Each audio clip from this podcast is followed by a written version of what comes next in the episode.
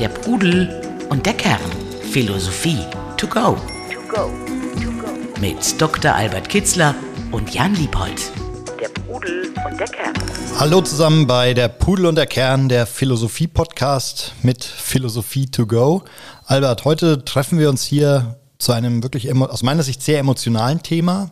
Es geht um Freundschaft, echte Freundschaft. Was macht sie aus? Wie finden wir sie? Wann muss man sie vielleicht auch beenden?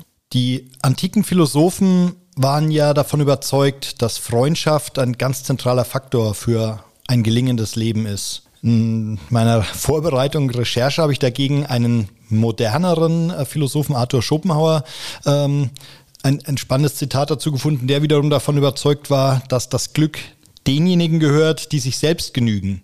Das widerspricht jetzt auf den ersten Blick ähm, dieser Vorstellung, dass Freundschaft so wichtig ist für ein gelingendes Leben. Kann es vielleicht auch ein Nebeneinander geben?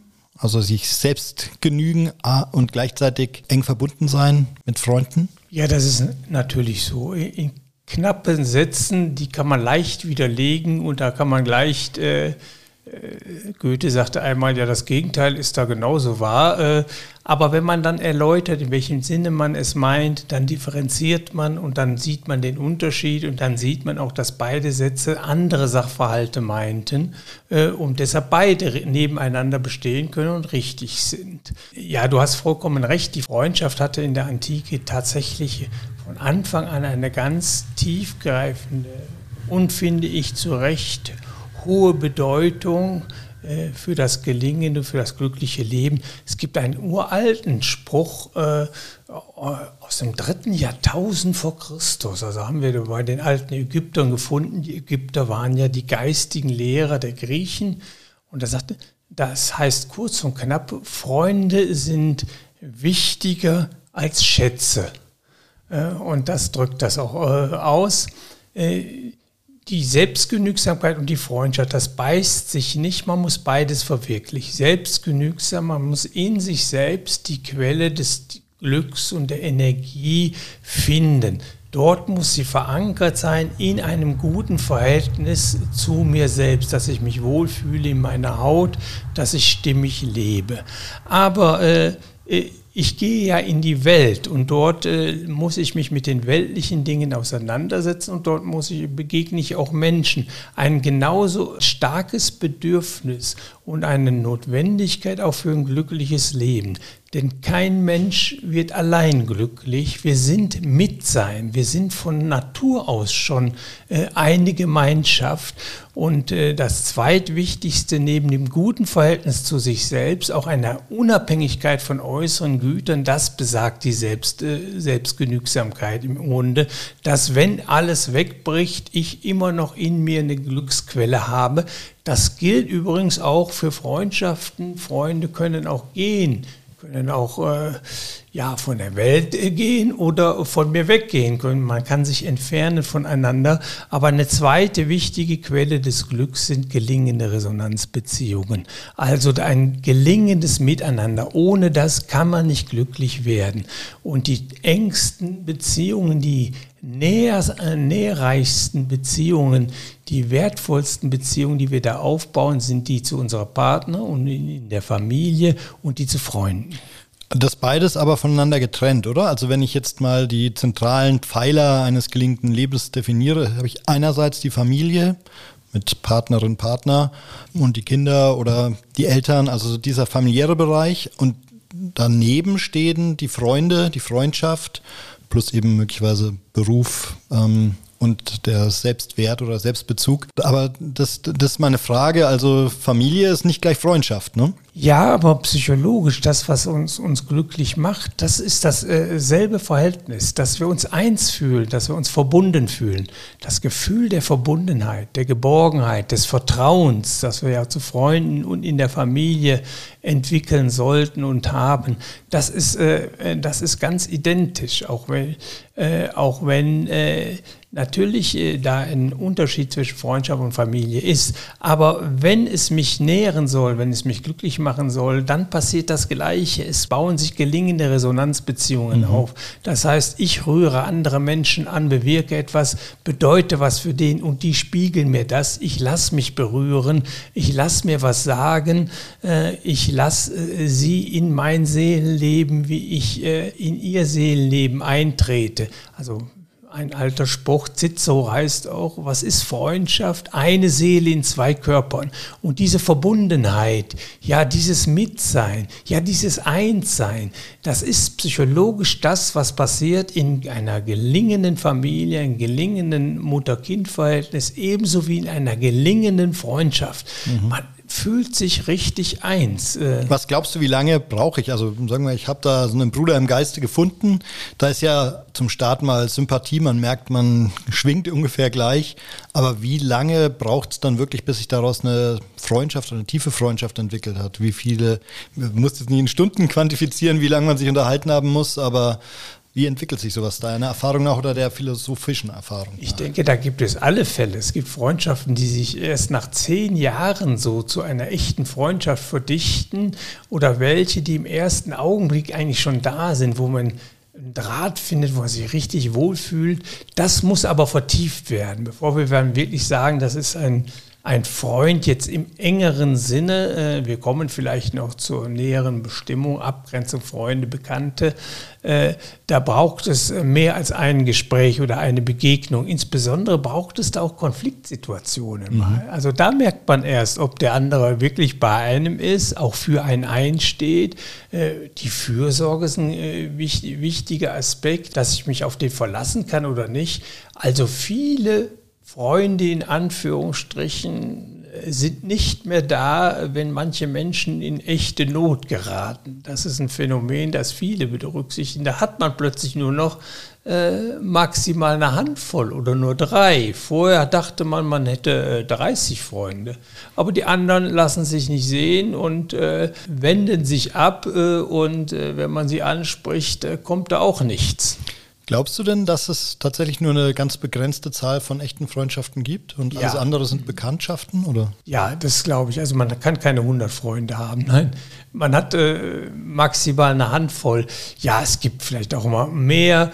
Es sind ja, die Übergänge sind ja fließend. Es ist nicht so, ist einer Freund oder ist nicht Freund, mhm. sondern äh, die äh, Verbindungen, die man mit zu seinen Mitmenschen hat, sind entweder tiefer oder weniger tief. Manchen öffne ich mich ganz äh, und äh, die, die suche ich auch auf, wenn ich ein Problem habe. Ich weiß, ich kann mit einem Problem zu denen kommen und die können zu mir kommen und dann geschieht etwas in einem wahrhaften Gespräch.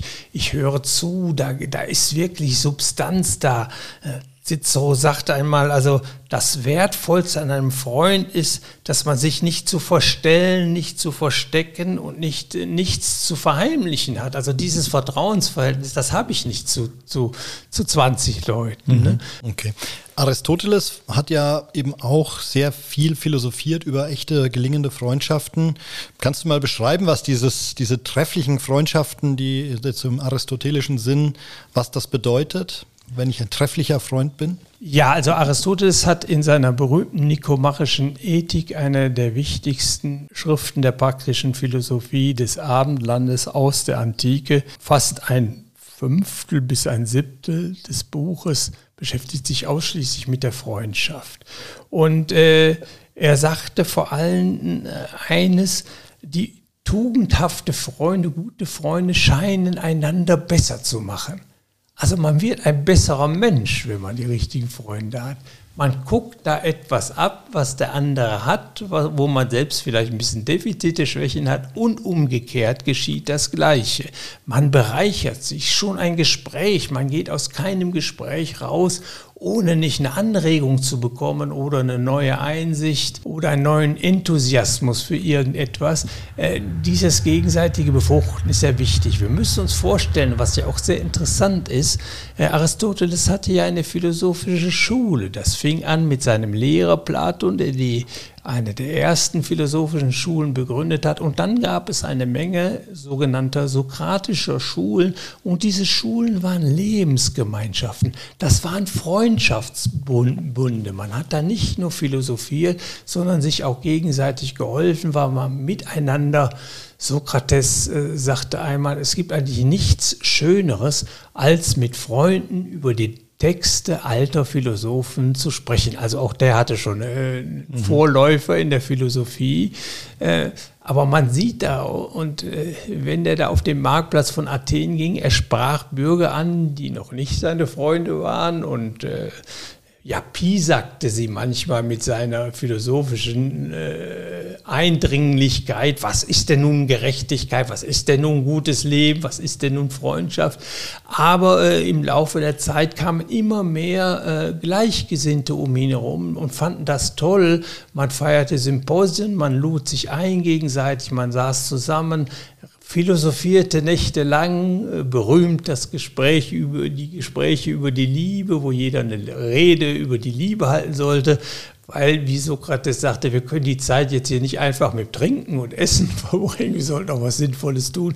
Das berühmte Gastmahl, Symposion, also das waren alles enge Freundschaftsbunde, ganz, ganz stark bei Epikur, aber schon äh, 100 äh, Jahre vor Platon, äh, schon bei Pythagoras in Unteritalien. Und da sieht man an, also die hatten ganz tiefes Gefühl äh, für die Wichtigkeit äh, von Freundschaften für ein gelingendes Leben. Und wenn man den Bogen zu heute schlägt, das ist nicht antiquiert eines der wichtigsten Bücher in der deutschen Soziologie, das in den letzten zehn Jahren erschienen ist, ist äh, äh Resonanz von Hartmut Rosa. Und das geht über 750 Seiten äh, was äh, Resonanz, und das definiert er als mitschwingendes, äh, mitschwingende Begegnung oder äh, richtig anrührendes Mitsein, wo wirklich Bereitschaft ist, sich zu verändern, zuzuhören, auf den anderen einzugehen, was was für einen Stellenwert in dem Leben eines jeden und in der Gemeinschaft diese gelingen, dass dieses gelingende Miteinander hat. Also er berundet, er meint eigentlich, äh, letztlich äh, ist das Glück des Menschen nur davon abhängig, dass das gelingt. Und da ist etwas dran. Also äh, man könnte den Bogen schlagen, dass das in der Antike eigentlich schon erfahren worden ist. Und deshalb hatte die in der Antike die Freundschaft so einen hohen Stellenwert. Und Glaubst du oder glauben die Philosophen dann jetzt, äh, dass Freunde möglichst unterschiedlich sein sollen und sich dadurch gegenseitig befruchten? Oder sucht man eher so den Bruder im Geiste, der ähnlich tickt, ähnliche Ansichten hat und ähm, wo man weiß, man ist auf sicherem Terrain? Beides ist richtig. Wir sind nie identisch. Wir suchen natürlich einen Bruder im Geiste. Ich sagte vorhin, zitierte Cicero, äh, eine Seele in zwei Körpern. Man sucht natürlich äh, einen Horizont, der dem eigenen sehr nahe ist. Äh, damit, da ist mehr Verständnis noch da. Da sind auch gleichgesinnte Werte da. Denn wenn wir die falschen Freunde wären, die ganz andere Werte haben, dann werden wir auch verführt und aus unserer Mitte gerissen und wir kommen auf eine ganz falsche Route. Auf der anderen Seite machen es die Unterschiede aus, die sind das Salz äh, in der Suppe. Es gibt einen alten Spruch des Konfuzius, äh, es ist noch nie vorgekommen, dass ein Gebildeter ohne Freund, der widerspricht, frei von Fehlern bliebe. Also das ist auch die vornehmliche Aufgabe der Freundschaft, ist ein auf etwas hinzuweisen, was man vielleicht gar nicht äh, sieht, weil man eben sich selbst im Spiegel so äh, nicht sieht oder etwas verschattet oder mhm. verdeckt, ganz bewusst Und ein Freund muss kritisch sein, er muss sagen, achte mal darauf, sonst entwickeln wir uns ja gar nicht weiter. Konfuzius hat auch gesagt, jemand kritisiert mich, welch ein Glück. Also in dieser Kritik liegt auch viel Glück. Und diese Kritik, die sind wir bereit anzunehmen, wenn sie von einer Person kommt, von der wir wissen, Sie versteht uns oder ist uns zugewandt und liebt uns und will nur unser Bestes. Und genau das äh, ist in Freundschaften oder in Partnerschaften äh, der Fall. Wir öffnen uns, wir sind bereit zuzuhören und wir sind am ehesten bereit, uns zu verändern, etwas anzunehmen. Also ich pflege Freundschaften. Meine ältesten Freundschaften sind 60 Jahre alt, die zweitälteste 55 das war ein, ein Wegbegleiter. Äh, der hat mir auf die Finger gehauen, wenn ich mal daneben gegriffen habe. Natürlich kommt das äh, immer wieder vor und ich bin dankbar dafür, dass er mich auf äh, bestimmte Schwächen aufmerksam gemacht hat. War manchmal nicht so einfach, das zu schlucken. Genauso eben, wie es nicht einfach ist, sich selbst gegenüber wahrhaftig und ehrlich zu sein und sich ins Gesicht zu schauen und sagen, das bist du ich glaube, diese Offenheit, die du da äh, proklamierst, die ist ja in beide Richtungen sehr wichtig. Ne? Also einerseits muss ich offen dem Freund gegenüber sein, ähm, und ihm eben manche schonungslose Wahrheit eben vielleicht auch ähm, vorsichtig einmassieren. Äh, und andererseits muss ich aber auch offen sein, so eine Kritik oder so eine Anmerkung, so, eine, so einen Verbesserungsvorschlag auch anzunehmen. Was ja sehr häufig auch gerade, wenn man sich länger nicht sieht oder wenn man sich unterschiedlich entwickelt, manchmal nicht so einfach ist. Ja, also äh, gelingende Resonanzbeziehungen muss an zwei Enden brennen, muss an zwei Enden bewegt werden, weich sein und äh, schwingen. Das heißt auch mitschwingen. Äh, und das geht beidseitig. Also in Freundschaften hält man keine Monologe, sondern Dialoge. Das wahrhafte Gespräch äh, geht man geht gegenseitig auf sich ein. Ein Wort gibt das andere und es kommt immer aus der Mitte der, der Seele des anderen. Und wenn da kein Austausch stattfindet, wenn das eine Einbahnstraße wird, dann ist das keine gelingende Resonanzbeziehung. Man rührt an und lässt sich anrühren. Und das ist auf beiden Seiten der Freundschaft der Fall. Und das ist so, so wichtig. Der Pudel und der Kern der Podcast zu den Fragen des Lebens. Wir hatten ja vorhin diesen Unterschied zwischen ne, oder Klassifizierung, ist es eine Freundschaft, ist es eine Bekanntschaft, ist es vielleicht pure Sympathie. Was empfiehlst du denn oder was empfehlen die Philosophen, wie man diesen Unterschied äh, herausarbeitet und wie man dann dementsprechend auch verfährt damit? Es ist ganz wichtig, äh, überhaupt um gute Freundschaften aufzubauen. Je besser ich mich selbst verstehe, desto eher bin ich bereit, äh, auch äh, desto eher entwickle ich die Fähigkeit, mich zugewandt einem anderen zuzuwenden und auch ihn zu verstehen. Also das hängt unmittelbar davon ab, äh, ob ich Freundschaften äh, aufbaue, wie die Freundschaften sind, ob sie wirklich tief sind, das hängt sehr viel davon äh, ab, ob die beiden Seiten sich selbst gut kennen. Desto besser ich mich kenne mit all meinen Stärken und Schwächen, desto verständnisvoller bin ich. Das merkt der andere. Auch desto offener bin ich. Äh, wenn ich mich annehme und akzeptiere, so wie ich bin mit meinen Fehlern, dann brauche ich keine Ängste zu haben, kann ich mich eher einem anderen öffnen. Und das ist eine Einladung für den den anderen, sich das Gleiche zu tun, auch sich zu öffnen. Äh, wenn man dagegen Ängste hat, bestimmte Dinge zu sagen, man ist selbst noch mit sich nicht im Reinen und nicht klar, dann ist man häufig verstockt, ein bisschen verstellt, dann kann das Gespräch sehr leicht oberflächlich bleiben und äh, nicht zünden, äh, kann mhm. nicht äh, sich zu einem wahrhaft tiefen Gespräch, von dem sprach immer Martin Buber, äh, entwickeln, wo das Ich sich im Du wiederfindet und umgekehrt. Äh, also es setzt sehr viel voraus, äh, es setzt doch voraus, dass ich mich einigermaßen gut kenne. Desto wohler ich in meiner Haut bin, desto besser ich mich kenne, desto offener bin ich, desto zugewandter kann ich sein. Das gilt auch für die Liebe. Freundschaft ist ja Liebe im weiteren Sinne, eine, eine zugewandte emotionale Verbundenheit.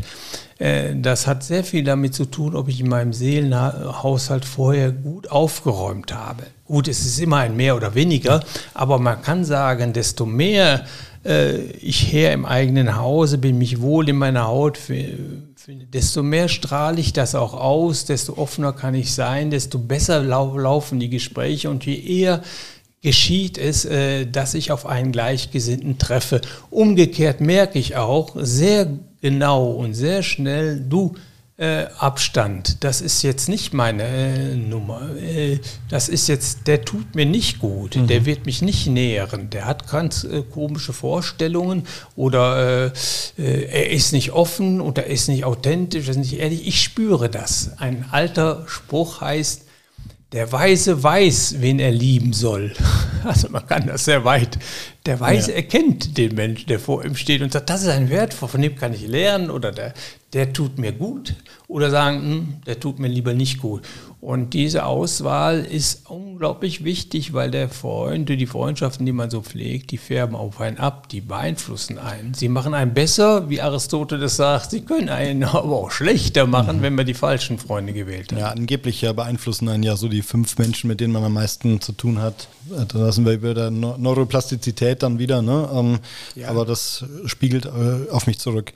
Gleichzeitig finde ich es wichtig, dass man auch keine, also du hast jetzt ja auch so eine Art Idealzustand beschrieben, dass man vielleicht auch nicht mit übersteigerten Erwartungen an, auch nicht an Freunde rangeht. Nicht jedes Gespräch muss dann gleich in absoluter Offenheit und absoluter Tiefe enden. Es kann ja auch einfach mal ein relaxtes Bier abends an der Bar ähm, über Trivialitäten sein und trotzdem ist man miteinander verbunden. Da springt mir wieder die Selbstgenügsamkeit in den Kopf. Ja, also wenn ich mir selbst genüge, braucht das eigentlich gar nicht in, im engeren Sinne. Also muss jetzt nicht sein, dass irgendwas passiert.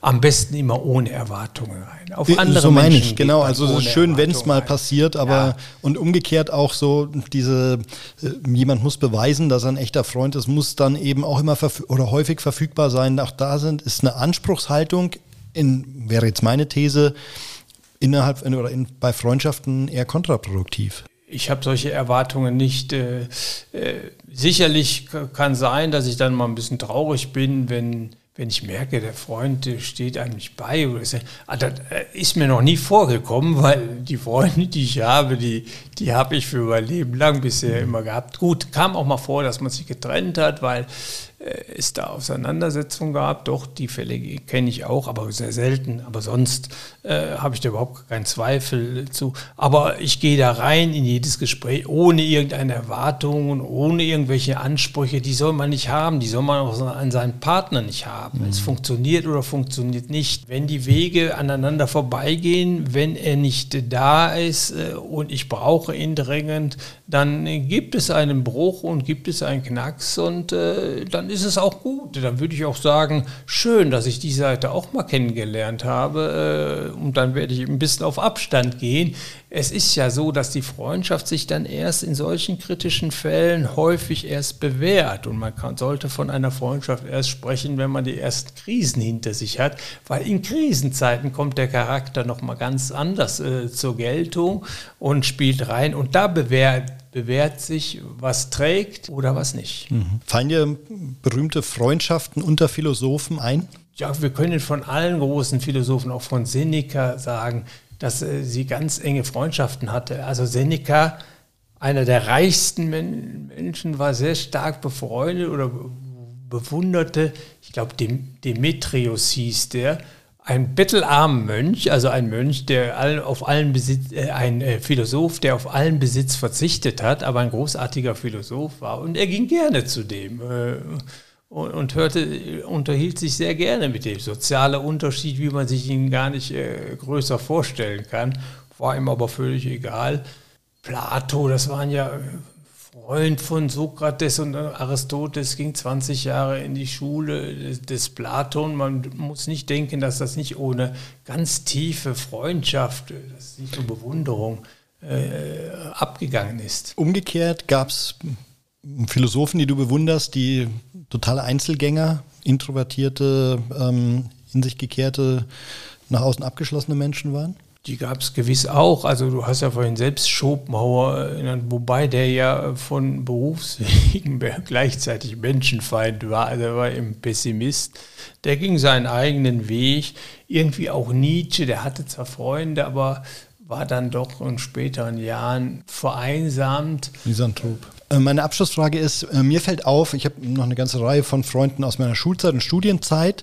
Ähm, und wenn ich meine These wäre, wenn ich einigen von denen heute begegnen würde, würden wir wahrscheinlich nicht zueinander finden. Ähm, also ich, ich glaube, dass man als Kind und Jugendlicher, junger Erwachsener vielleicht noch offener ist und Ich frage mich, wie man sich diese Offenheit äh, für eben andere Lebensentwürfe, für andere, ähm, also dass ich sozusagen nicht immer nur äh, Leute, die so ticken wie ich, suche, sondern dass ich bewusst eben auch Kontrapunkte suche oder toleranter bin. Wie, wie schafft man das, da diese Offenheit? Ich denke, die Erfahrung, die du geschildert hast, macht jeder durch, wenn er mal ein Klassentreffen nach 30 Jahren hat man lebt sich auseinander oder früher war die Basis ganz anders. Ja, aber die Verbundenheit bleibt eben, würde ich sagen. Ne? Also die Basis ist eben noch da, ja. obwohl man in völlig unterschiedlichen Lebenswelten unterwegs ist ähm, und ist auch sofort wieder da, auch wenn der andere jetzt was komplett anderes macht, komplett anders tickt. Ich glaube aber, dass es dennoch selten ist, dass wenn ich nach 30 Jahren, 20, 30 Jahren äh, äh, eine, die Mitglieder einer Gruppe, die mal eng verbunden war, wieder, dass ich dann eine Freundschaft wiederbelebe. Äh, denn die Freundschaft muss gelebt werden. Wenn ich in 20 Jahren nicht gesehen habe, wenn ich ihn danach 20 Jahren nicht sehe, das ist keine Freundschaft. Mhm. Vielleicht fühle ich mich dem nah an dem Abend, sondern sie muss dann praktiziert werden. Das ist selten der Fall, dass ich dann nach, nach dieser Zeit wir dann wieder eine neue Freundschaft äh, anfangen. Aber es äh, ist durchaus nicht ausgeschlossen. Aber man sieht an diesem Beispiel, der Mensch entwickelt sich ständig. Äh, nicht immer zum Positiven, aber es gibt immer eine Charakter, weitere mhm. Charakterentwicklung. Früher, da war man in einer Klassen, Klassenverbund, da hatte man gleich äh, ganz ähnliche Interessen, da war man noch, äh, die äußeren Dinge waren vergleichbar und da war es leichter, eng zusammenzustehen. Dann später die, diese Divers diversifiziert sich das dann, man geht seinen eigenen Lebensweg und entwickelt dann vielleicht auch ganz andere Wertehorizonte und man stellt fest, der sagt mir gar nichts mehr oder der ist, auch, der ist, ja, der ist in einer ganz anderen Welt. Und diese Nähe, äh, diese ist schon Voraussetzung für eine Freundschaft, dass es eine gewisse Nähe im, im Geiste, in, der, in den Werten äh, ist und äh, wo das fehlt, da fehlt auch die Basis für eine Freundschaft. Und das ist eben so, man entwickelt sich auseinander. Äh, sehen wir auch an Beziehungen dann. Gut, ich würde sagen, das Thema Liebe ist nochmal eine eigene äh, Folge wert. Den werden wir angehen. Äh, erstmal vielen Dank bis hierher. Äh, zum Abschluss, wie immer, die Frage nach ähm, dem Literaturtipp. Der Pudel und der Kern. Philosophie zum Nachlesen. Äh, einerseits vermute ich, dass es in Richtung Aristoteles geht ähm, äh, für den Originaltext. Richtig, aber es gibt noch eine schöne kleinere Schrift. Also die äh, nikomachische Ethik ist ja schon eine Herausforderung. Und bis man da zum Kapitel Freundschaft kommt und das auch ganz versteht, da muss man auch vieles andere von, auch von Aristoteles verstehen. Keine leichte Kost, aber ist durchaus zu bewältigen. Aber es gibt eine schöne Schrift über die Freundschaft von Cicero. Die ist klein, mhm. ich glaube, gibt es auch im, Reklam, äh, im Reklamheftchen. Das wäre beispielsweise ein guter Einstieg. Oder aus der neueren Literatur Ina Schmidt äh, auf die Freundschaft. Äh, das wären zwei Titel oder drei, die ich mal nennen wollte. Aristoteles Cicero über die Freundschaft oder eben Ina Schmidt. Okay, sehr gut. Die werden wir auch eben wieder in den Shownotes aufführen. Ich sage vielen Dank fürs Zuhören. Vielen Dank an dich, Albert für, die, für den spannenden Input. Ähm, schaut mal in unsere Shownotes, schaut auf pudel-kern.com vorbei und schaltet auch beim nächsten Mal wieder rein, wenn es heißt der Pudel und der Kern. Danke, Albert. Danke, Jan. Und ciao, ciao. Tschüss. Der Pudel und der Kern. Der Philosophie-Podcast zu den Fragen des Lebens. Mit Dr. Albert Kitzler und Jan Liebold. www.pudel-kern.com